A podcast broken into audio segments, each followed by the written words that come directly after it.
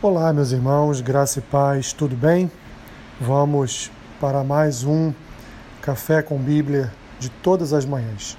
Hoje, dia 11 de janeiro, faremos a leitura e uma breve reflexão no texto que se encontra no segundo livro de Crônicas, capítulo 7, do versículo 11 ao versículo 14, que diz assim: Assim, Salomão acabou a casa do Senhor e a casa do rei tudo quanto Salomão intentou fazer na casa do Senhor e na sua casa, prosperamente o efetuou. De noite, apareceu o Senhor a Salomão e lhe disse: Ouvi a tua oração e escolhi para mim este lugar para a casa do sacrifício. Se eu cerrar os céus de modo que não haja chuva, ou se ordenar aos gafanhotos que consumam a terra, ou se enviar a peste entre o meu povo, se o meu povo, que se chama pelo meu nome, se humilhar e orar e me buscar e se converter dos seus maus caminhos, então eu ouvirei dos céus, perdoarei os seus pecados e sararei a sua terra. Meus queridos irmãos, um episódio ocorrido logo após a inauguração do templo, do templo construído por Salomão. Tudo que Salomão poderia fazer em relação à construção do templo, à exaltação do nome do Senhor através de todos os utensílios do templo, ele fez. Mas agora o Senhor envia a Salomão, após a sua oração, envia a Salomão a certeza de que então aquele templo, aquele lugar, fora escolhido por ele para ser o lugar em que o povo iria sacrificar a ele. E Deus dá um aviso a Salomão. Aliás, não só a Salomão, mas todo o povo.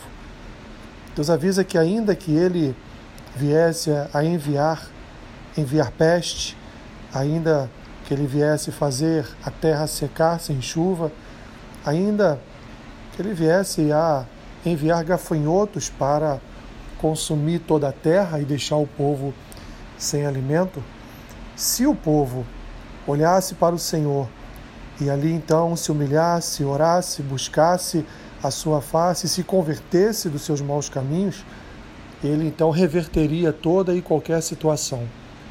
Ele então promoveria toda uma transformação no ambiente que provavelmente poderia se instalar em Israel.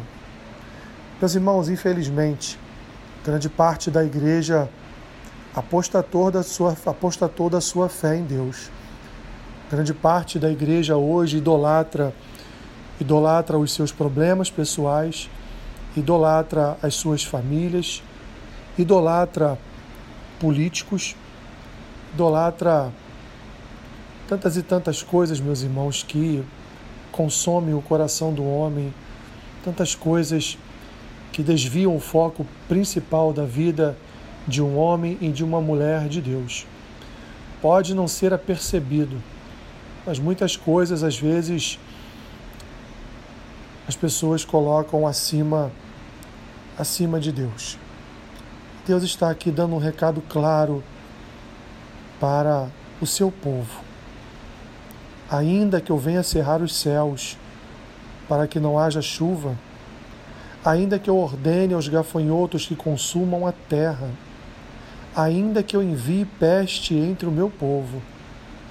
O meu povo não tem que olhar para as circunstâncias, ele não tem que olhar para os seus problemas, ele não tem que olhar para as dificuldades e tribulações que lhes são impostas em suas vidas, mas o meu povo deve olhar para mim e, em meu nome, se humilhar, orar, me buscar e se converter dos seus maus caminhos.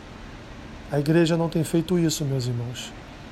A igreja tem vivido de festas, de eventos, de encontros, de chá, chá de um lado,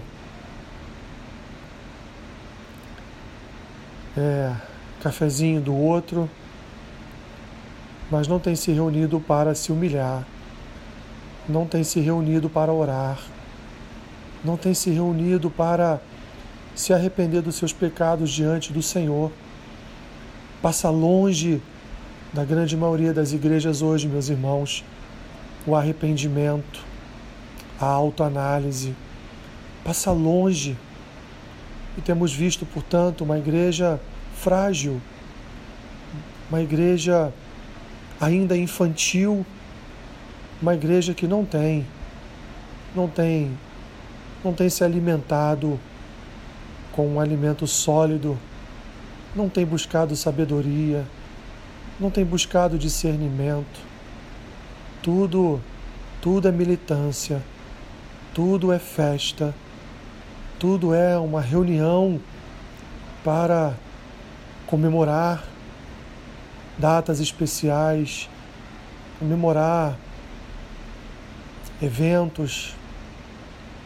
Enfim, meus irmãos, tem sido triste o que temos visto na igreja, principalmente principalmente no Brasil.